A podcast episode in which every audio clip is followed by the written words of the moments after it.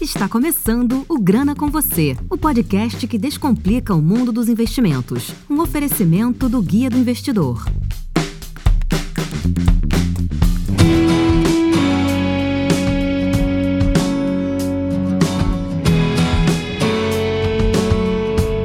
Estamos mais um episódio aqui do Grana com Você, podcast do Guia do Investidor. E hoje eu nem sei o que eu tô fazendo aqui no podcast, porque eu tô com um convidado de peso aqui, um grande advogado. E também é, venho apresentar uma pessoa que faz parte do Guia do Investidor, mas que vocês não conheciam, que também é advogado. Tô aqui com José Domingues, que é meu sócio, ele vai se apresentar. E tô com Alami Cândido, que também é advogado. Vou começar aqui pedindo para nosso querido Zé aí se apresentar. Fala galera, prazer, é uma satisfação estar aqui com, com vocês. Pois é, sou uma das figuras ocultas do Guia do Investidor, né? Cuido de algumas coisas no background e não costumo muito aparecer publicamente no Guia do Investidor. Acho que eu prefiro ajudar o pessoal no background e sempre estar presente. Mas eu acho que é a, a nossa principal honra aqui é o, é o Dr. Alami. Dr. Alami, muito obrigado. Um prazer falar com você, tudo bem? Pessoal. Um prazer aqui estar com vocês contribuir aqui com essa discussão que está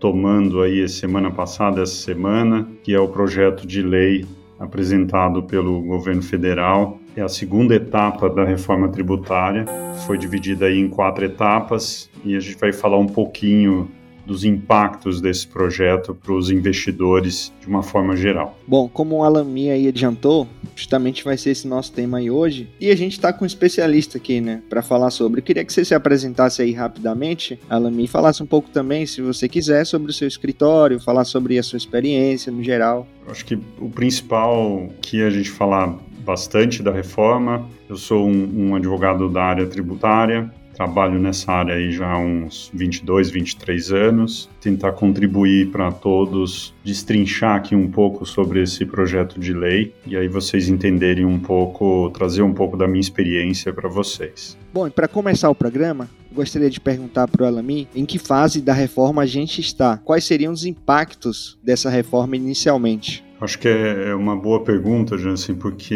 a gente consegue separar cada etapa e em que momento nós estamos hoje. Né? O governo ele fatiou a reforma em quatro etapas. A etapa 1 um foi a concentração dos cinco tributos né, do PIS e COFINS em um só, que é a CBS. A segunda etapa, toda a normalização e uniformização das regras do imposto de renda, tanto de pessoa jurídica quanto de pessoa física. A terceira fase é a desoneração da folha. E a quarta seria a discussão sobre a tributação do comércio eletrônico. Nós estamos na segunda fase e, ela, e essa segunda fase ela tem gerado um, um debate muito grande porque como ela trouxe muitas regras, o impacto dessas mudanças dessas regras do imposto de renda foi bastante intensa, significativa. Então, é, do ponto de vista do investidor, que é o que a gente vai concentrar aqui, você tem a tributação dos dividendos, depois de 25 anos ele volta, né, se o projeto de lei for votado, passar nas duas casas, a partir do ano que vem o, a distribuição e recebimento dos dividendos passa a ser tributado a 20%. Você também tem uma uniformização das alíquotas do imposto de renda de aplicações financeiras de uma forma geral, que você tinha em vários tipos de investimento tabela regressiva, alíquotas fixas de 15, 10% em alguns casos. Então, uniformizou em 15% para todo tipo de investimento. Existem também algumas regras de tributação de fundos, fundos fechados que passam a a ser tributados igual fundos abertos. Você tem a eliminação da isenção de fundos imobiliários. Então, são, são muitas mudanças ao mesmo tempo, sem falar em mudanças que afetam pessoas jurídicas, é, onde você tem uma diminuição na carga fiscal da pessoa jurídica. Então, essas mudanças como um todo gerou bastante debate e tem gerado bastante debate do que efetivamente, qual o impacto disso na nossa, no sistema tributário e na nossa sociedade. Né? Isso vai efetivamente é, trazer e impulsionar a economia real, porque a reforma tributária como um todo, ela traz esse objetivo, você melhorar o investimento na economia real, desonerar a produção e a comercialização e migrar essa tributação, essa diminuição da carga tributária para as pessoas físicas. Hoje, as pessoas físicas, de uma forma geral, têm uma carga tributária menor. Então, você equaliza a uma equalização dessa, desse racional e com isso você estaria impulsionando a economia. Esse é o objetivo. A gente vai conseguir avaliar que esse objetivo foi é, atingido com esse projeto?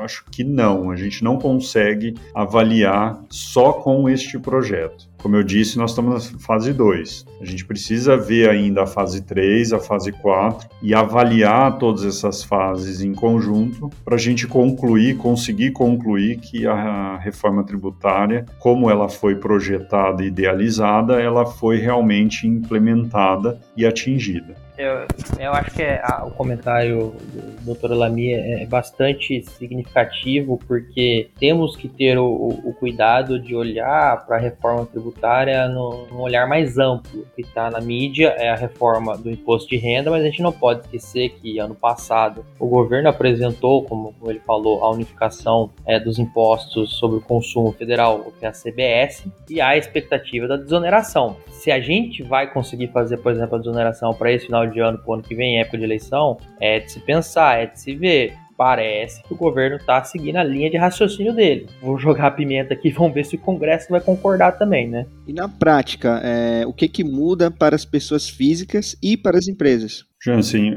para as pessoas físicas, do ponto de vista de investimento, você tem essa nova regra, essa nova uniformização da alíquota de 15% e a tributação dos dividendos. Então, o investidor que adquire ações em bolsa com o objetivo de receber dividendos, até hoje os dividendos não têm tributação, você tem uma regra de isenção. Então, a partir de amanhã, se esse projeto for votado e implementado, em janeiro de 2022, os dividendos passariam a ser tributados à alíquota de 20%. Então, o investidor ele, é importante que ele avalie se aquela ação que ele adquiriu que vai pagar dividendos e vai pagar com essa tributação, se está valendo a pena o investimento. Ele tem que fazer essa avaliação daqui para frente. E dos investimentos em aplicações financeiras, sejam em fundos abertos ou fechados, ele também passa a ter uma tributação uniformizada de 15%, e o que, de uma certa forma, muda e, em alguns aspectos para melhor com essa uniformização da alíquota de 15%, é que investimentos de curto prazo, que antes tinham uma alíquota maior, de 22,5%, 20%, a depender do prazo, agora é 15%. Então ele investe e daqui 30 dias, 60 ou um semestre, seis meses, ele pode resgatar aquela aplicação e vai ter a tributação dos 15%. Então, de uma certa forma, o investidor ele pode realizar os investimentos dele sabendo claramente de uma regra simples de alíquota de 15%, no caso das aplicações financeiras de, de uma forma geral, e dos dividendos a 20%, se for mantido, no pagamento, na aquisição de ações que pagam dividendos e remuneram aquele investimento através do pagamento de dividendos. Então, acho que o investidor, ele, pessoa física, nós estamos é, falando aqui, ele passa a ter essa visão clara e objetiva em relação às regras de tributação do mercado financeiro daqui para frente, se passar o projeto como ele foi é, proposto. Perfeito, bem colocado, Alami. E assim, é, é, tem uma grande dúvida em relação ao mercado, né? Muito gestor, até, até gestores muito conhecidos já de décadas que sempre vem performando bem, fundos, é, e eles estão assim bem pé atrás com essa reforma, né? Não sei se seria a palavra correta, mas é, eles estão rechaçando a reforma. Então, por que, que o mercado rejeitou essa, essa proposta? Existe um receio muito grande de que essa proposta de tributação das mudanças de tributação do mercado financeiro, ela não tenha a contrapartida da diminuição da carga tributária da economia é, como um todo, produtora, consumidora. Então, acho que esse é um ponto aqui de observação. É, existe também a, a, a, posição de que o mercado financeiro, em muitos casos, ele não tem tributação. Né? A gente falou aqui do fundo imobiliário que é isento, você tem a, as regras diferenciadas nos fundos fechados. Então, alterar e passar a tributar é uma situação que, para o brasileiro que tem que pagar uma escola, tem que, ou seja, você tem obrigações que deveriam estar vinculadas ao Estado e você não tem essa contrapartida e pagar mais tributo realmente é desconfortável. Mas do ponto de vista do conceito da reforma tributária que está sendo apresentado, eu acho que vale aqui um voto de confiança nesse sentido, né? no sentido de que, idealmente, todos vão pagar razoavelmente e não excessivamente, e a gente vai ver uma injeção de investimentos na economia real, produção, consumo, porque você teve realmente uma diminuição da carga tributária das empresas de uma forma geral, ao passo que investimentos financeiros e, e as pessoas físicas teriam um aumento na carga tributária. Então, se realmente a gente entender e visualizar que a reforma tributária está caminhando é, para esse ideal, talvez as pessoas comecem a olhar de forma um pouco mais positiva. Como eu disse, a gente tem que olhar com atenção porque as etapas 3 e 4 não foram apresentadas ainda. Tem até um, uma provocação também que eu acho que é, é necessária também, que é de mudanças no mercado, né? Os gestores eles vão ter ali um, um adicional incentivo que ele tem que entregar mais. Se você tem ali um, um imposto sobre os dividendos, sobre os, uh, os, lucros que ele vai distribuir afetando, isso precifica o tanto que o consumidor vai ver para ver se ele entra ou não entra naquele fundo. Principalmente nos fundos imobiliários, que agora a gente tem com essa subida, da, essa possível subida da Selic, o, o último boletim Focus estava dando que a Selic vai fechar o ano em 6, 6,5%, é, uma renda fixa de 6, 6,5% começa a virar, por exemplo, os fundos imobiliários, começa a virar um grande concorrente. E aí o pessoal também vai ter que penar para entregar, por exemplo, uns dividendos com uma performance melhor. Então, tem também um misto de uma certa má vontade de querer entregar mais, digamos assim. Não que eu tô chamando os fundos de vagabundos, não, pelo amor de Deus, longe disso. É uma questão de só de custo-benefício para o é. investidor, né? É, ele vai ver ponderar o risco, o, o que oferecer um melhor risco é, razão, né? Então ele, ele vai procurar um investimento com o menor risco possível e maior retorno, obviamente. E dentro desse parâmetro aí que o Alan me respondeu pra gente, dentro já de investimentos, é, eu queria saber assim se faz diferença para o tamanho do investidor. Por exemplo, eu que sou pessoa física e invisto pouco na bolsa, por exemplo, ou tenho um pouco uma posição bem pequena em fundos, eu preciso me, me preocupar com isso? Ou no caso assim, é, é, a tributação de dividendos ela vai afetar mais os investidores que possuem patrimônio maior, por exemplo? A gente precisa lembrar, acho que respondendo objetivamente a sua pergunta, eu entendo que não. É, o investidor pequeno, o investidor grande, ele tem que avaliar de uma forma é, similar. Por quê? Porque o tipo de investimento que você vai investir sem dinheiros e você está buscando um retorno de 5, 10% ao ano, é, o olhar para esse retorno ele é exatamente igual independente do tamanho que você está colocando desse cheque, né, desse investimento que você está realizando. O retorno desse investimento ele vai considerar a tributação do dividendo, ele vai considerar a alíquota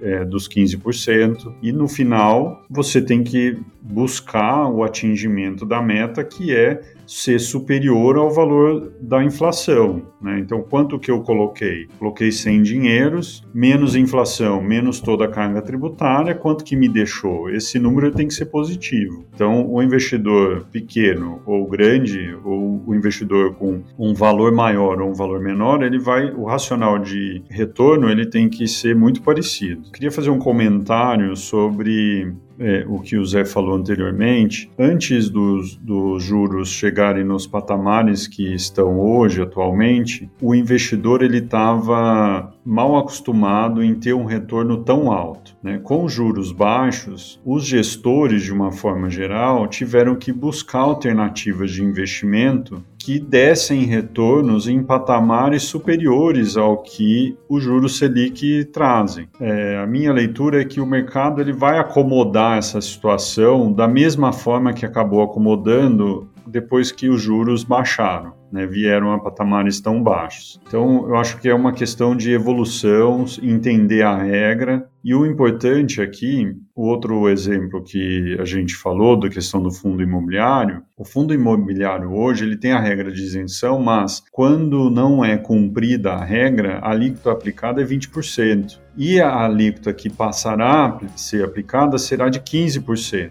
Então, todos os fundos terão a mesma carga fiscal de 15%.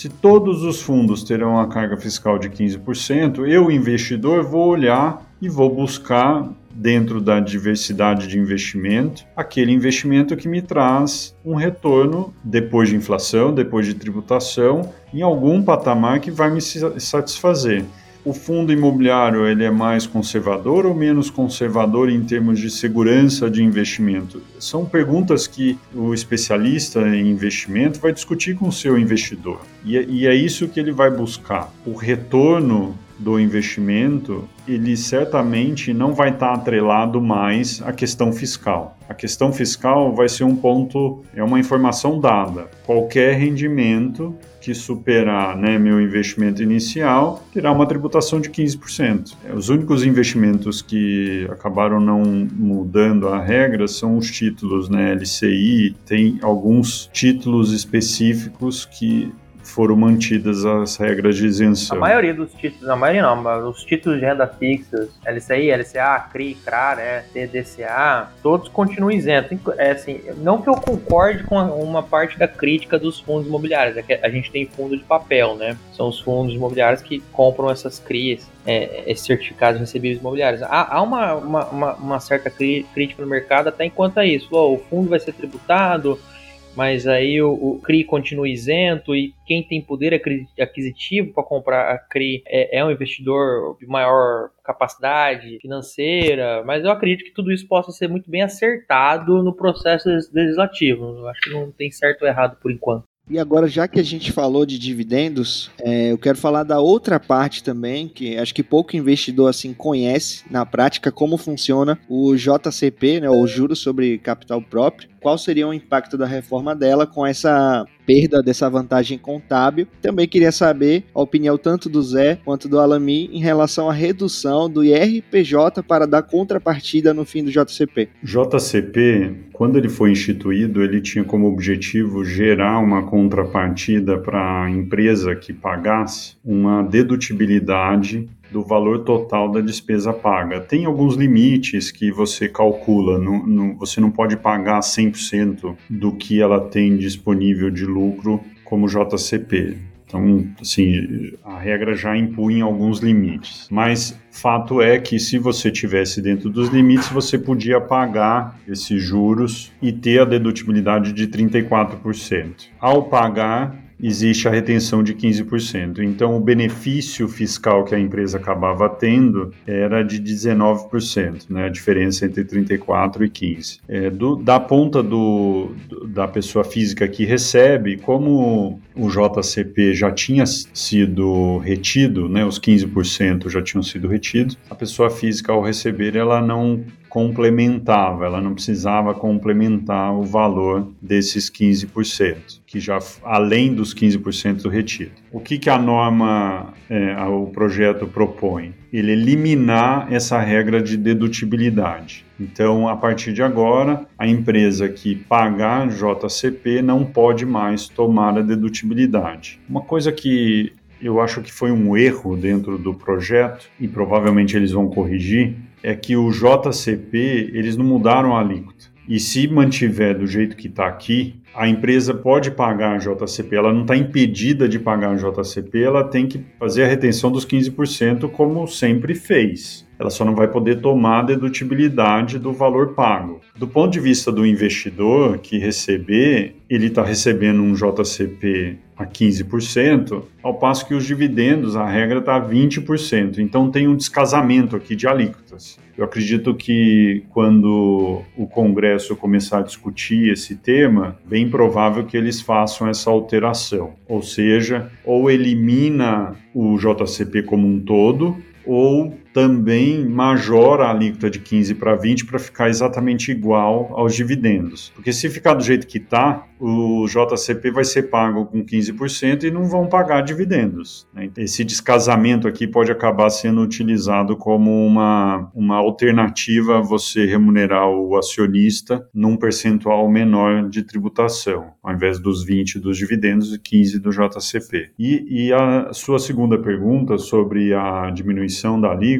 o que poderia existir, e talvez isso acabe acontecendo na discussão no Congresso, nas duas casas, é uma uma redução da tributação dos, de 20 para 15 dos dividendos e talvez uma, um aumento no desconto que existe hoje no imposto de renda da pessoa jurídica. Essa diminuição de um lado e aumento do outro é o racional da reforma. Melhorar, né, diminuir a carga tributária da pessoa jurídica, que incentiva a economia, a produção, o consumo de uma forma geral, e você tributa a pessoa física que acaba tendo renda. Então, essa gangorra é o conceito da reforma tributária. Você diminui de um lado, você aumenta do outro. A pergunta é, essa diminuição de um lado e esse aumento do outro, ela está proporcional? Ela está razoável? Eu acho que aqui envolve contas que hoje eu não tenho essa informação para poder dividir com vocês para dizer se é razoável ou não. Mas o racional ele é positivo e eventualmente está tentando atingir o objetivo da reforma em, em, diminuir a carga fiscal da pessoa jurídica. O doutor Alami, que tem mais, mais tempo de, de labuta do que eu, né? É, do, acho que o JCP sempre caminhou muito junto com o dividendo. Não é nenhuma novidade, corrijam, por favor, Lami, se eu estiver errado, propor ou aparecer a proposta de eliminar o JCP. É, eu acho até que eliminar o JCP com a tributação do dividendo é uma questão lógica. Vamos agora para distribuir o capital da empresa para o sócio de uma única maneira. Vamos via dividendo, porque se deixar o JCP, é, é como o Dr. Lemi falou, vai começar a, a, a, festa, por exemplo, da distribuição disfarçada de lucro, quer dizer, a Receita Federal achar que é distribuição disfarçada de lucro, e vai começar algumas questões, alguns debates que eu acho que não é interesse do governo a, a ver debate nesse sentido. Mas, financeiramente, como temos observado alguns relatórios, tudo mais, parece que algumas empresas que fazem um uso maior é, desse benefício vão sentir o impacto no balanço é, de forma considerável. Agora, a gente tem que esperar, por exemplo, qual que vai ser o impacto da desoneração. A gente não sabe se o impacto, por exemplo, da desoneração libera mais dinheiro para o lucro. Assim como a CBS. O impacto do imposto indireto federal, por exemplo, pode liberar mais dinheiro para o lucro. Então, a mão está tirando. Se você for olhar a foto agora, a mão tá tirando, tá tirando um, uma parte lá do balanço que era dedutível. Mas a gente não sabe se também o governo vai entregar de outras maneiras, né? É como o Alami falou. A ideia é simplificar e reduzir a carga da pessoa jurídica para que ela possa fazer o que a pessoa jurídica tem que fazer: gerar renda, gerar emprego, cumprir sua função social. É perfeito, bem colocado aí, é, tanto a opinião do Alami quanto do Zé, para manter aí o leitor bem informado sobre como anda a reforma.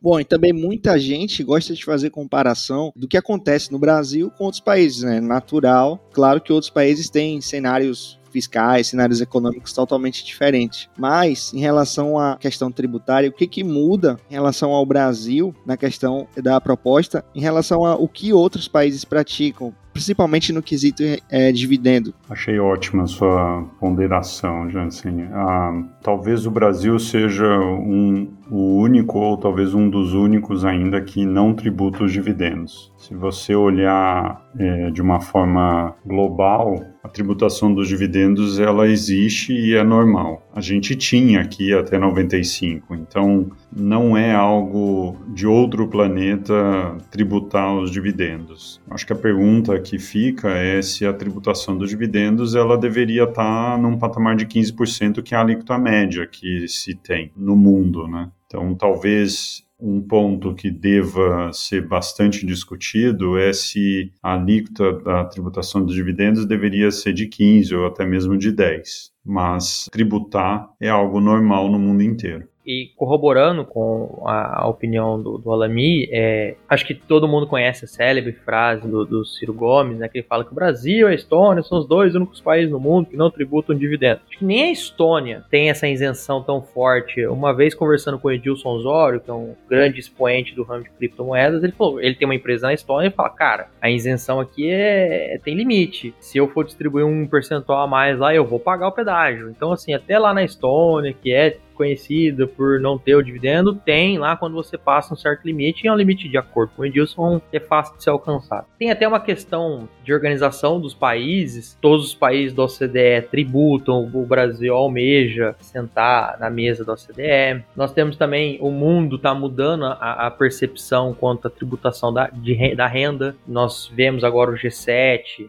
junto com a OCDE, discutindo, por exemplo, uma tributação de renda mínima para tentar mitigar certos planejamentos que principalmente as big techs utilizam. Então, assim, é, e, e, sinceramente, tributar a renda é o correto. O ruim é tributar o consumo, porque o consumo é, é amplamente divulgado, o consumo afeta mais aquele que tem menos. A, renda é um sinal de riqueza, se você, se você, demonstrou o sinal de riqueza, você vai pagar conforme o sinal de riqueza que você demonstrou. Acho que não, não é um problema tributar o dividendo, a questão é só calibrar. E novamente, o governo fez, apresentou a proposta dele, a gente tem que lembrar que a gente vive numa democracia e que o parlamento tem o poder e a prerrogativa para adaptar. A gente não sabe, por exemplo, aliás, temos até que fazer esse disclaimer, esse episódio está sendo gravado no dia 6 de julho. Daqui para o final do ano, muita coisa pode mudar. A gente não sabe se ao final, quando o projeto passar por, pelas duas casas, pelo Senado e pela Câmara, a tributação de dividendo pode cair para 15, como, como o Alemi falou, que é um, uma média aceitável no mundo inteiro. O que não é aceitável no mundo inteiro é não tributar o dividendo. Isso é, é unânime lá fora. É, bom, e para encerrar esse programa aqui, que foi uma verdadeira aula, pelo menos para mim, eu queria a opinião do Dr. Alami e também do Zé em relação à proposta. Eu queria que vocês falassem a opinião pessoal de vocês, né? O que, que vocês acham em relação a essa proposta, se está justa ou não, ou o que, que, que é que deveria se propor no lugar, né? Talvez se vocês fizessem uma proposta de contrapontos a cada questão da reforma. Então, deixar aí espaço para vocês darem suas opiniões. De uma forma geral, assim, a, essa fase 2, ela busca o que foi pretendido mesmo antes da pandemia, que é uma uniformização, um tratamento igual. No momento em que você racionaliza e coloca todo mundo no mesmo patamar, fundos fechados sendo tributados igual a fundos abertos, pessoas jurídicas prestadoras de serviço de uma forma geral passa a ter uma carga fiscal um pouco maior, ou seja, você tem um, ninguém é tratado de forma diferente. Então, de uma certa forma, você tem aqui algo mais simples, mais objetivo. Certamente tem uma contrapartida.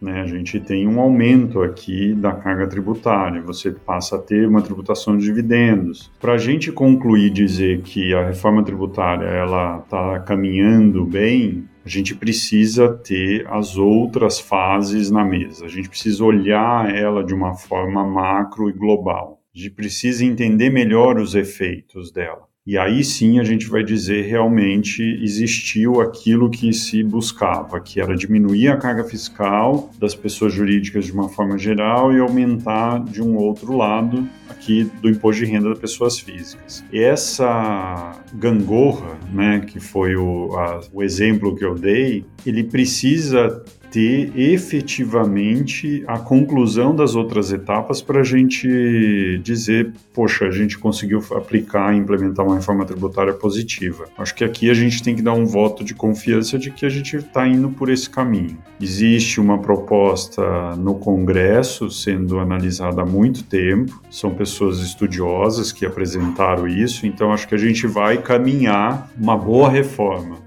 tem o Congresso aí para fazer as correções. Com a apresentação das fases 3 e 4, a gente conseguiria, ou, consi ou eu conseguiria, opinar de forma conclusiva e assertiva de que a gente tem uma reforma positiva. Hoje eu não consigo. Eu acho que a gente está num caminho, talvez com alguns ajustes, né? Será que esse aumento dos dividendos não está demais? Será que Não tem outras coisas que poderiam ser melhoradas? Eu acho que é isso que a gente precisa avaliar. É, eu concordo com o Alami que a gente tem que olhar o macro, como a gente falou no começo do episódio, é, a reforma tributária tem que ser encarada nos projetos, tem que olhar o, o global. Especificadamente sobre a, a, última proposta do governo, que atinge só renda, eu tenho só um pouco de restrições com dois pontos. Assim. Eu tenho uma restrição a, ao fim da isenção do fundo imobiliário, porque você é, é, é um investimento bastante democrático. O fundo imobiliário, obviamente, eu estou falando de negociado em balcão, tá? É o da bolsa. É, você tem um, um, tipo de investimento bastante democrático, um, um tipo de investimento bastante interessante para pessoa física. Às vezes, os, papéis que esse fundo pode comprar, continuam agora com a isenção. Então, assim, eu acho que ali dá para ter uma discussão. Não sei qual é a melhor discussão, o melhor equilíbrio, mas ali é um ponto que eu acho que pode ser equilibrado. E, principalmente, no imposto de renda da pessoa física. Não na questão de que pode haver, e a gente tá, tá estamos caminhando para isso, para ter um aumento do, da carga tributária à pessoa física, mas, por exemplo, a, a entrega da declaração simplificada, o governo, a proposta apresentada pelo governo, está limitada para quem ganhou 40 mil reais por ano, talvez isso seja,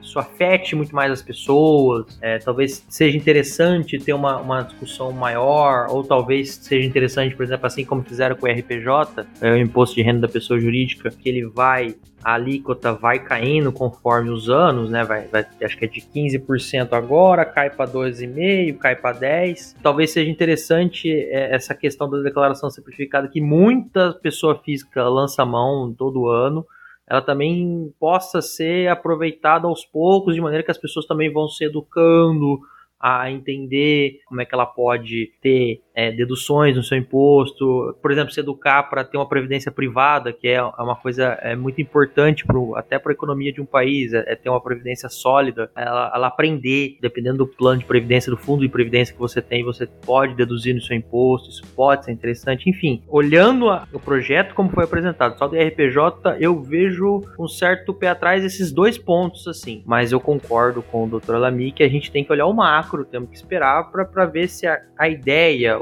a ideia norteadora do governo, que é melhorar o ambiente de negócio com a pessoa jurídica, porque a pessoa jurídica é a empresa que cria emprego, é a empresa que paga imposto, é empresa que faz a nossa economia girar, é, é, a gente tem que ver se ao final houve uma redução efetiva. E às vezes a redução pode até ser é, é, é de hora trabalhada para cumprir as, as N obrigações fiscais. Acho que, não sei se o Alan me concorda comigo, mas se ao final a alíquota efetiva é, estiver mantida, mas a empresa gastar menos hora, menos pessoas para cumprir as N obrigações acessórias que ela tem que cumprir, já é um grande avanço. Muito bom. Agradeço aqui a opinião do Dr. Alami e do Zé sobre a questão da reforma. Queria agradecer imensamente aí a participação e disponibilidade de ambos. É, e a gente deixa em aberto aí o convite para que o Alami venha falar de, das próximas etapas da reforma, que a gente venha discutir. Também eu tirar outras dúvidas tributárias né, de vocês, leitores. Meu agradecimento aqui. Obrigado a todos. Sempre um prazer aqui estar com vocês. É, vamos a, a, gente vai acompanhar isso, a reforma tributária, os projetos e sempre à disposição para esclarecer as dúvidas. Eu agradeço novamente a oportunidade de estar no podcast que eu fundei. Mentira, sacanagem. Foi um prazer me apresentar para a galera. Espero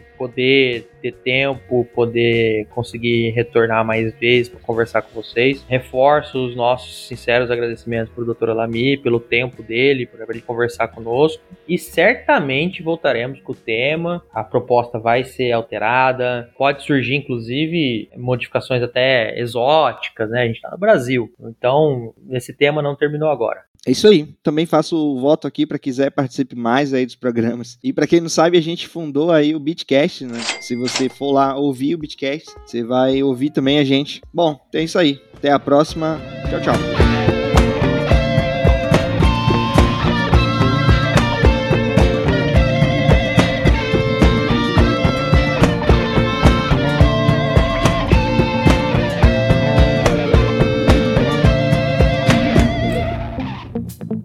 Episódio foi um oferecimento do Guia do Investidor, sua fonte diária de conhecimento sobre investimentos. Até a próxima! Todo investimento representa riscos. Antes de negociar ou realizar qualquer investimento, faça o devido estudo. Os conteúdos produzidos pelo Guia do Investidor são para fins informativos, não podendo ser considerados como recomendação de investimento.